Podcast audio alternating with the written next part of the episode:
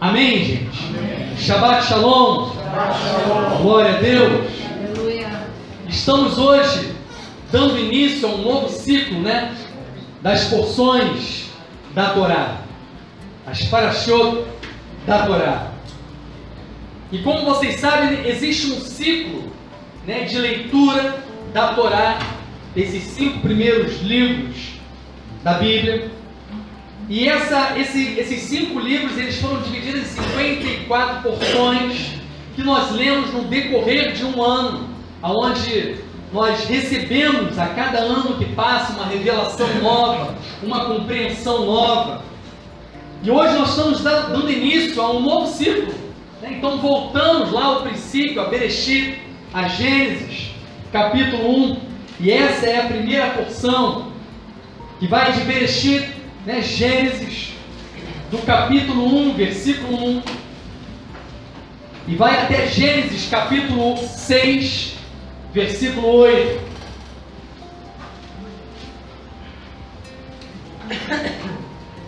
Algumas pessoas ficam se perguntando como é que pode ficar lendo todo ano o mesmo texto, todo ano as mesmas porções, ouvindo a mesma coisa, mas não é a mesma coisa. A cada ano que passe, a cada vez que a gente lê a mesma porção, ela se revela com um sabor diferente, ela se revela de acordo com a nossa necessidade no momento, naquele tempo, e vai trazendo a nós a compreensão de coisas que nós precisamos rever na nossa vida, que nós precisamos entender para esse tempo que nós estamos vivendo. Eu queria começar lendo exatamente o mesmo texto que o filho da Beth leu lá no nosso acampamento de Sukkot. Ele foi o Ratan Bereshit, noivo da Bereshit, desse texto. A primeira leitura foi feita por ele. E essa porção começa dizendo assim: Eu queria que você estivesse atento à tua Bíblia, para que você possa compreender algumas coisas e se o início, né, os primeiros capítulos, principalmente o início de Gênesis, ele são, são, são palavras que nós precisamos estar enxergando bem com os dois olhos. Por que enxergar bem com os dois olhos? Porque ao mesmo tempo que ele traz nesse contexto é, revelações que trazem um grande peso simbólico, muita simbologia, presente aqui, ao mesmo tempo tem muita literalidade, tem muita. Ao mesmo tempo que, que coisas aqui são simbólicas e trazem revelações, são fatos reais, fatos que ocorreram naquele tempo. Então a gente precisa estar olhando com, essas dois, com esses dois lados. Um lado da simbologia que traz revelação, mas ao mesmo que fazendo é, uma, uma é, uma interpretação e uma compreensão do texto com base na simbologia, mas ao mesmo tempo também compreendendo a literalidade daquele acontecimento, daquele fato. E a porção começa dizendo assim: vou tentar ir devagar para poder a gente saborear. Num princípio, no princípio Deus criou os céus e a terra. A terra era sem forma, informe e vazia. Havia trevas sobre a face da profundeza, e o Espírito de Deus pairou sobre a superfície da água. Então Deus disse: haja luz, e houve luz. Deus viu que a luz era boa, e Deus separou a luz das trevas. Deus chamou a luz dia e as trevas chamou noite. Assim houve tarde e manhã um dia. Deus disse: haja um domo no meio da água, que ele separe água de água. Deus fez o domo e separou a água acima do domo da água debaixo do domo. Isso foi o que aconteceu. E Deus chamou o domo céu. Assim houve tarde e manhã o segundo dia. Deus disse: Que a água debaixo do céu seja reunida em um lugar e que a terra seca apareça. E assim aconteceu. Deus chamou a terra seca terra, e a reunião de água ele chamou mares. E Deus viu que isso era bom. Deus disse que a terra produza relva, plantas que produzam sementes e árvores frutíferas, cada uma produzindo o próprio tipo de fruto com sementes sobre a terra. E assim aconteceu. A terra produziu relva, plantas, cada uma produzindo o próprio tipo de semente, e árvores que produzem o próprio tipo de fruto com sementes. E Deus viu que isso era bom. Assim houve tarde e manhã o terceiro dia. Deus disse: haja luzes no domo do céu, para separar o dia da noite, que eles sirvam de sinais para estações, dias e anos, e que eles sejam luzes no domo do céu, para dar luz à terra. E assim aconteceu. Deus fez as duas grandes luzes, a luz maior para governar o, dia e a luz menor para governar a noite e as estrelas. Deus as colocou no domo do céu para darem luz à terra, para governarem o dia e a noite, e para separarem a luz das trevas. E Deus viu que isso era bom. Assim houve tarde e manhã o quarto dia. Deus disse que a água se enxameie com enxames de criaturas vivas e que os pássaros voem acima da terra no amplo domo do céu.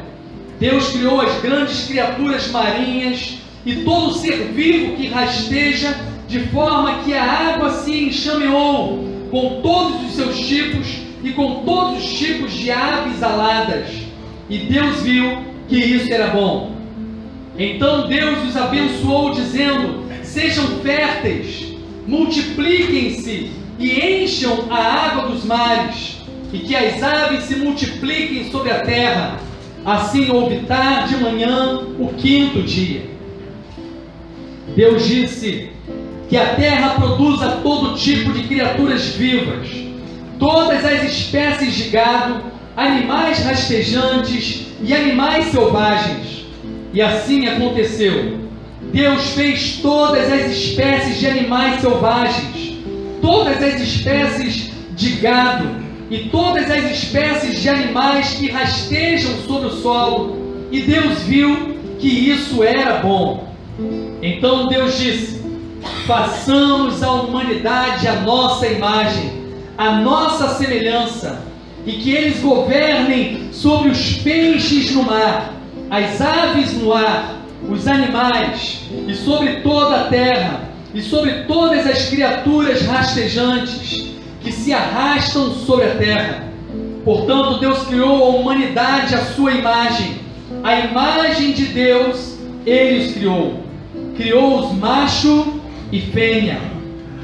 Deus os abençoou e lhes disse: Sejam férteis, multipliquem-se, encham a terra e a dominem governem sobre os peixes do mar, as aves no ar e todas as criaturas vivas que rastejam sobre a terra. Então Deus disse: Vejam, em toda a terra eu dou a vocês como alimento toda planta que produz sementes e todo tipo de fruto com sementes, e a todo animal selvagem, ave do ar e criatura que rasteja sobre a terra, em que há uma alma viva, eu dou como alimento todas as espécies de plantas. E assim aconteceu. Deus viu tudo o que ele fez, e isso de fato era muito bom. Assim houve tarde e manhã o sexto dia. Assim os céus e a terra foram terminados, com tudo que há neles. No sétimo dia, Deus terminou a obra que ele fez. Portanto, ele descansou no sétimo dia de toda a obra que realizou. Deus abençoou o sétimo dia e o separou como santo, porque nesse dia Deus descansou de toda a obra que criou. para que ela pudesse produzir por si mesma. Aleluia, até aqui. Amém? E o interessante é que esse texto começa a narrar aqui todas essas coisas e tem muita coisa, muito assunto aqui que a gente poderia estar tratando, mas tem algo que eu preciso falar com vocês hoje. Como trazer ordem ao caos? Como pegar algo que está desordenado, que está transfigurado, e trazer novamente a forma correta, trazer novamente a ordem. O como fazer na minha vida, e veja bem o que a gente vê aqui. O Eterno realizando é ensino para a gente poder aplicar em cada área da nossa vida. Se você em determinada área da sua vida está vivendo uma desordem, não está vendo a presença de Deus, é um vazio. Como sair do caos? Como trazer ordem a essa área da minha vida? É só olhar para a criação. E a primeira coisa que nós vemos e aprendemos aqui na criação é saber esperar o tempo. Deus não podia criar todas as coisas em um só dia? É para pensar nisso.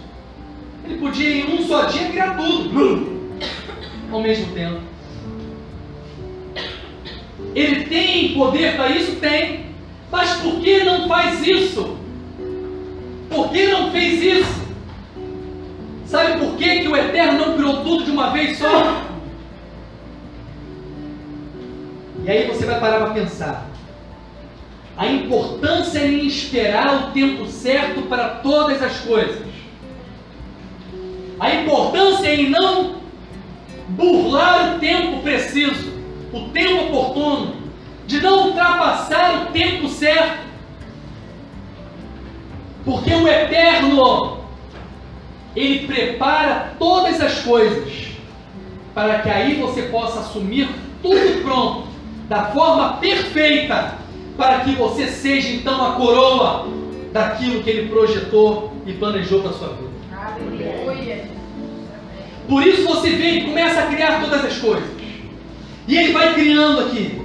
E vai criando o primeiro dia, e houve luz. E o segundo dia, o céu. E vai criando a terra, e vai criando todas as coisas. Chega no sexto dia, tudo está estabelecido, tudo já está em ordem. Agora é o tempo propício Agora eu trago o homem à existência, porque está tudo perfeitamente ordenado para que ele assuma a posição que eu tenho para a vida dele. Às vezes nós ficamos enlouquecidos. E trazemos a desordem à nossa vida. E vivemos um caos na nossa vida. Porque não sabemos esperar o tempo de Deus. Porque não sabemos esperar o tempo certo para executar algo, para fazer algo, para realizar algo.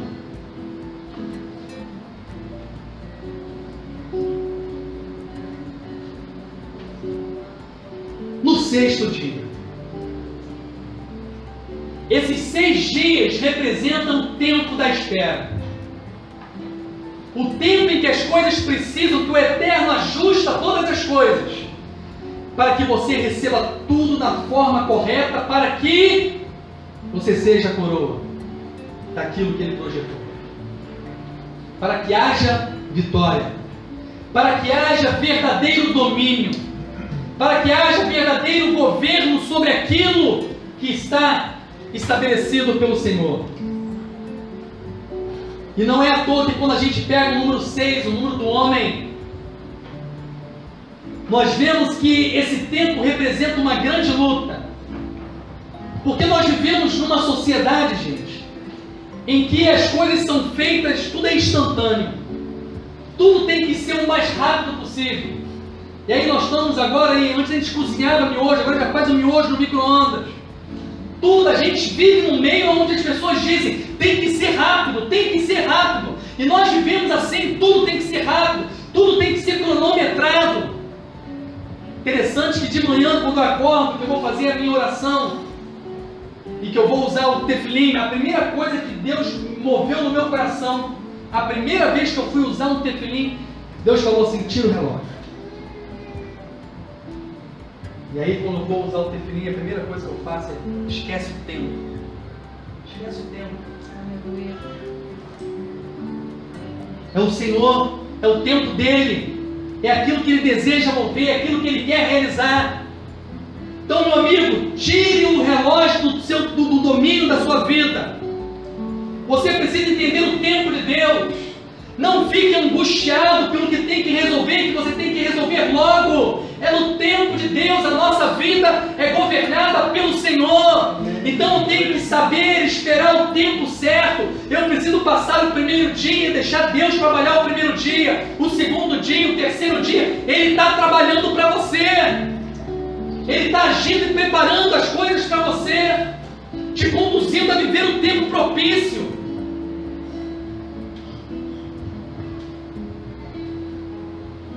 E somente dessa forma você vai viver o sétimo dia. Somente passando os seis dias você viverá o sétimo dia. Não há descanso sem os seis dias. Se você não viver de forma ordenada, se você não viver o estabelecimento dos seis dias, o processo dos seis dias, você não viverá o descanso. E aí as pessoas falam, por que, que eu estou com essa luta toda? Por que, que eu estou vivendo essa tragédia toda? Será que você viveu o processo dos seis dias?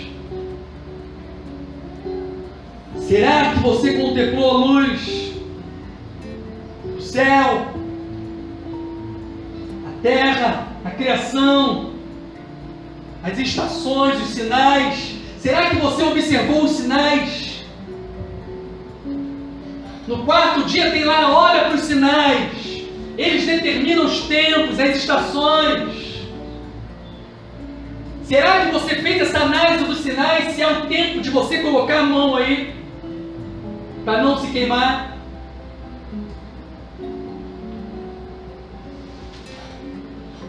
E aí, quando você aguarda Chega o sexto dia e Deus trabalha em você e prepara você. E faz você da forma que você deve ser para poder governar, para poder aí sim assumir essa posição. Hoje, mais do que nunca, viver o processo dos seis dias é uma luta. Eu sei que é, gente. Porque a gente é bombardeado o tempo todo com isso. O tempo todo é a mídia. Você tem que fazer, você tem, tem que ser cada vez mais veloz, cada vez mais veloz.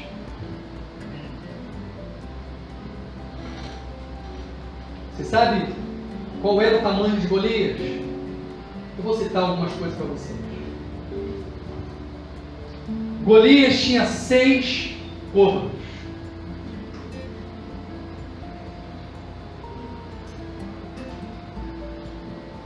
possuía seis armaduras.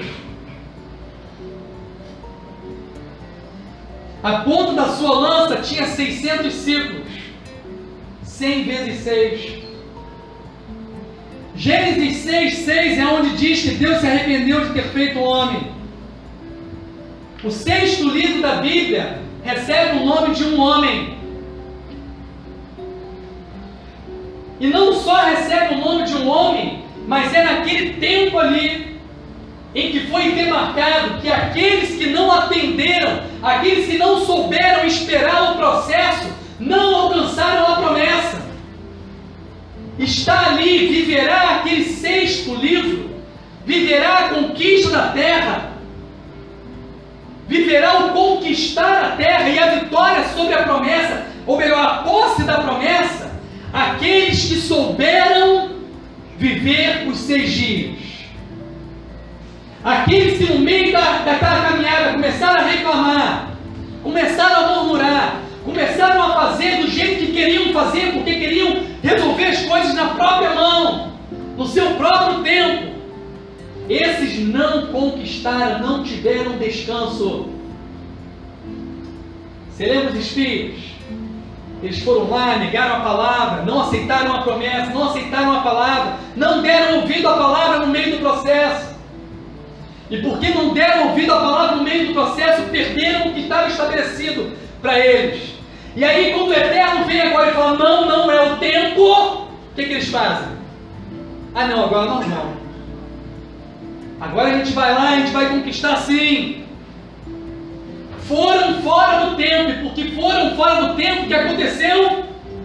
Derrota, tragédia, destruição. Mas nós ficamos aí movidos pelos nossos desejos e não paramos para olhar esse tempo chamado seis dias. Um ano tem 12 meses, seis vezes dois. Um mês tem 30 dias, 6 vezes 5. Um dia tem 24 horas, 6 vezes 24. Uma hora tem 60 minutos, 6 vezes 10. Um minuto tem 60 segundos, por aí vai. O tempo de 6 demarcando todas as coisas aqui. Sabe quanto tempo Yeshua ficou ali vivendo o sacrifício na cruz? Chuta seis horas. Ele soube atender o tempo. E ele passou o processo dos seis ali.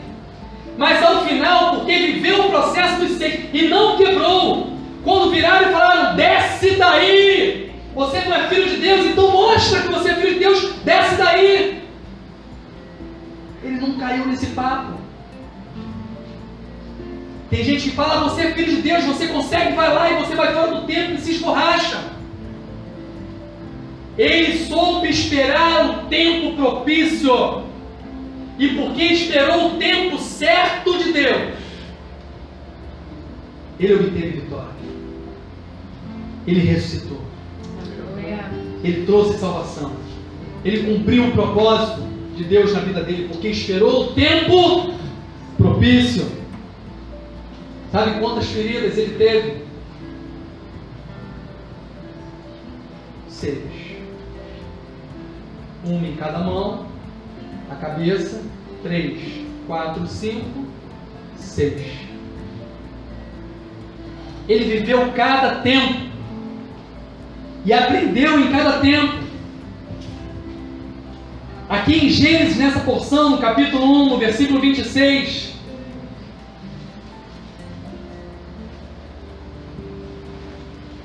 Olha o que acontece aqui. É importante você entender isso.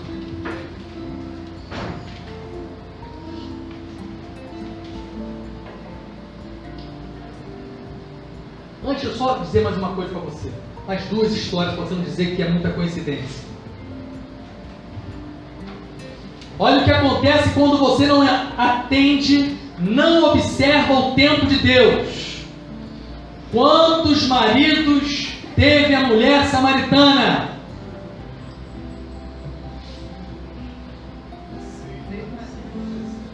E o sexto não é teu. Sabe por que não esperou o tempo? Não soube esperar o tempo.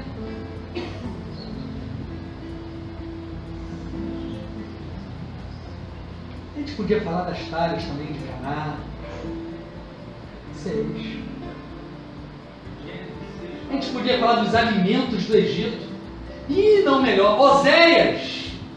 Oséias vai falar da. Oséias capítulo 2. Vai falar da mulher que abandona. Vou falar de Oséias de novo. Depois você fala, você falou de Oséias de novo. Oséias capítulo 2 vai falar da, da mulher que vai atrás dos seus amantes. Quantas coisas que ela recebe do, do amante? Seis ela não tem um descanso.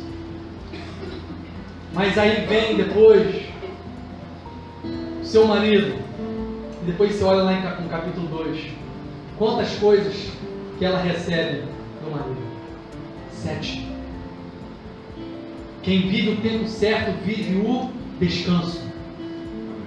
Quem vive o tempo errado não alcança descanso. Gênesis capítulo 1, versículo 26. Então Deus disse: Façamos a humanidade a nossa imagem, a nossa semelhança. Que eles governem. Vamos ver quantos, quantas áreas de governo que o Senhor deu para você. Governe os peixes do mar. Um. As aves no ar. Dois. Os animais. Três. Sobre toda a terra. Quatro. Sobre todas as criaturas rastejantes. Cinco. E ele dá cinco domínios ali ao homem. E aí chega o sexto. Cuidado com o sexto, gente. Não está no versículo 26.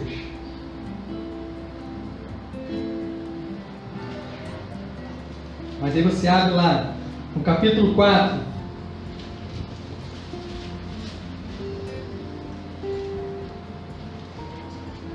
Versículo 7. Se você fizer o que é bom, opa, criou o Senhor Deus o primeiro dia e viu que era bom. E o segundo dia viu que era bom. E o terceiro dia viu que era bom. E viu que era bom. E o quarto dia viu que era bom. E o quinto dia viu que era bom. E o sexto dia era muito bom. Era mais que bom, era muito bom. E o que diz aqui, versículo 7.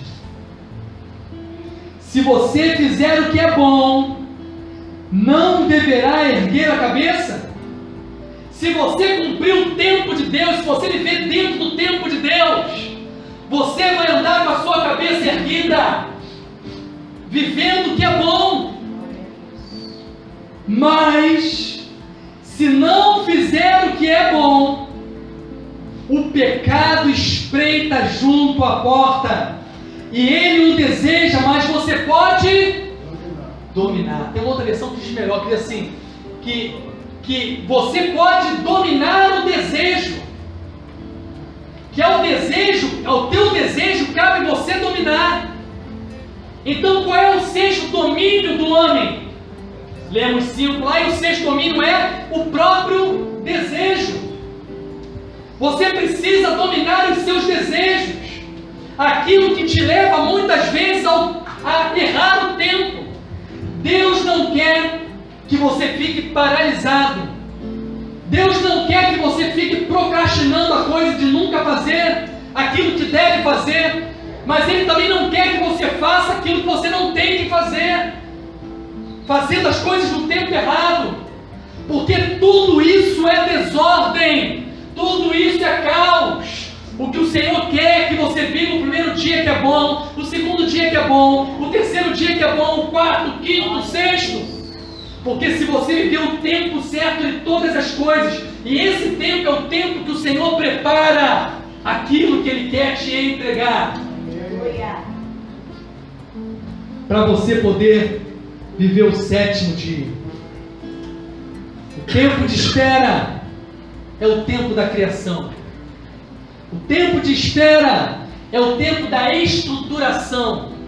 O tempo da espera é o tempo em que o Senhor prepara você para receber o que Ele tem de melhor para a sua vida.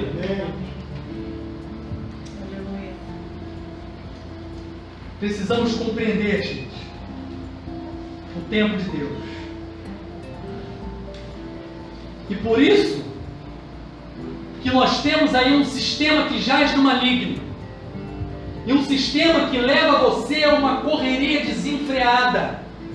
De forma que você, na sua vida normal, acaba sendo tão movido pela correria que quando se volta para as coisas de Deus, você traz a correria. E aí, quando você vê, você está correndo também nas coisas de Deus. Trazendo essa mesma correria de lá. Eu, eu, eu entendo isso muito bem. O dia que eu estou no meu trabalho dirigindo,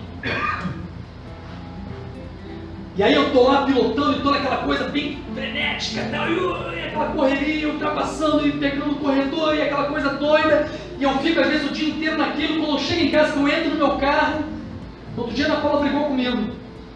O que, que você está fazendo? Eu já ia entrar na Roberto Silveira na contramão, pegando a contramão e passando no meio. Eu tinha acabado de vir para o trabalho. Aí que eu caí na gente, eu não estou trabalhando. Eu estou em outra realidade, eu estou em, em outra situação. Trazendo a correria, e muitas vezes a gente faz isso. A gente traz essa correria do sistema, desse mundo, para a nossa vida. E nós não fomos chamados para viver segundo o sistema desse mundo. O nosso padrão, o nosso comportamento, o nosso agir, para que nós possamos encontrar o descanso e ver o sétimo dia, tem que ser desfrute o tempo da espera. Desfrute o tempo do preparo. Para para pensar e veja, ele está preparando. Se alegre. Em vez de se entristecer com a espera, se alegre. A gente sofre com a espera e nós não podemos sofrer com a espera se nós temos em nós a plena convicção de que o Eterno governa a nossa vida, dirige a nossa vida, Ele nos conduz, Ele é o nosso pastor. Precisamos entender isso. Precisamos renovar a nossa mente. Renovar a vossa mente.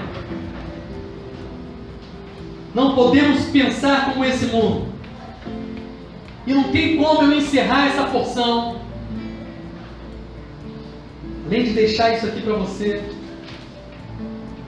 Além de dizer que você deve esperar o tempo. Porque o tempo de Deus é o tempo que Ele está preparando aquilo que você tem para receber. Além de deixar para você que você foi chamado para ser luz. Eu chego no capítulo 5, já falei isso aqui, mas eu quero. Algumas pessoas não, não ouviram. E o capítulo 5 para muitos parece um capítulo vazio, que vai falar de uma genealogia. E ele vai falar a genealogia de Adão. E aí vai dizer que Adão gerou Sete, e Sete gerou Enos, e Enos gerou Kenã, e Kenã Mihalael, e Remalael e Ered, Ered Hanok, Hanok Metusalém, Metushelar, Metushelar Lemek, Lemek Noah. Tinha que terminar com Noah, né? Descanso.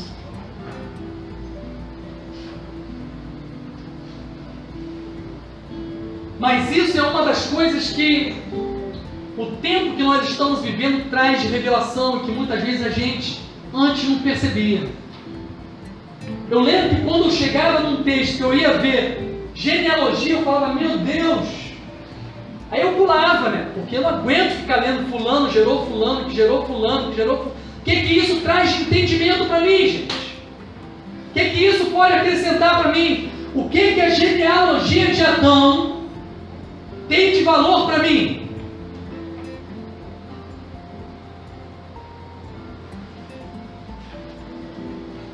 Adão quer dizer homem.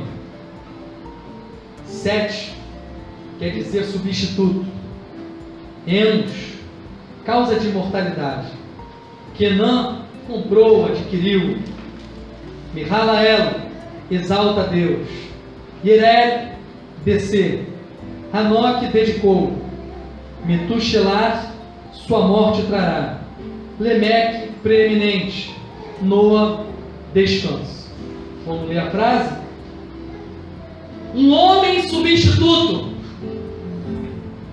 Homem, Adão, sete substituto. Um homem substituto. Quem veio substituir você? Você deveria morrer por causa do seu pecado mas alguém veio e morreu em seu lugar um homem substituto. Se tornou a causa da imortalidade. Enos. E essa causa, essa imortalidade custou um preço, ele comprou, ele adquiriu. Que não. E esse, através desse ato, esse ato exaltou a Deus. Mihael. ele desceu, ele veio, ele tabernaculou entre nós. Yeré. E dedicou Hanok, se dedicou a Deus. Ele veio, tabernaculou entre nós e se dedicou ao Eterno, ao Pai. Metuxelá e a sua morte trouxe Lemeque, preeminente no descanso. A história e a obra de Yeshua está descrita nos nomes dos descendentes de Adão. Então não pense que uma genealogia é algo à toa. Nada nas escrituras é à toa. Tudo tem o seu valor, principalmente quando se fala de Gênesis. Amém? Amém. Shabbat Shalom, que o Senhor te abençoe. Vamos tirar as cadeiras.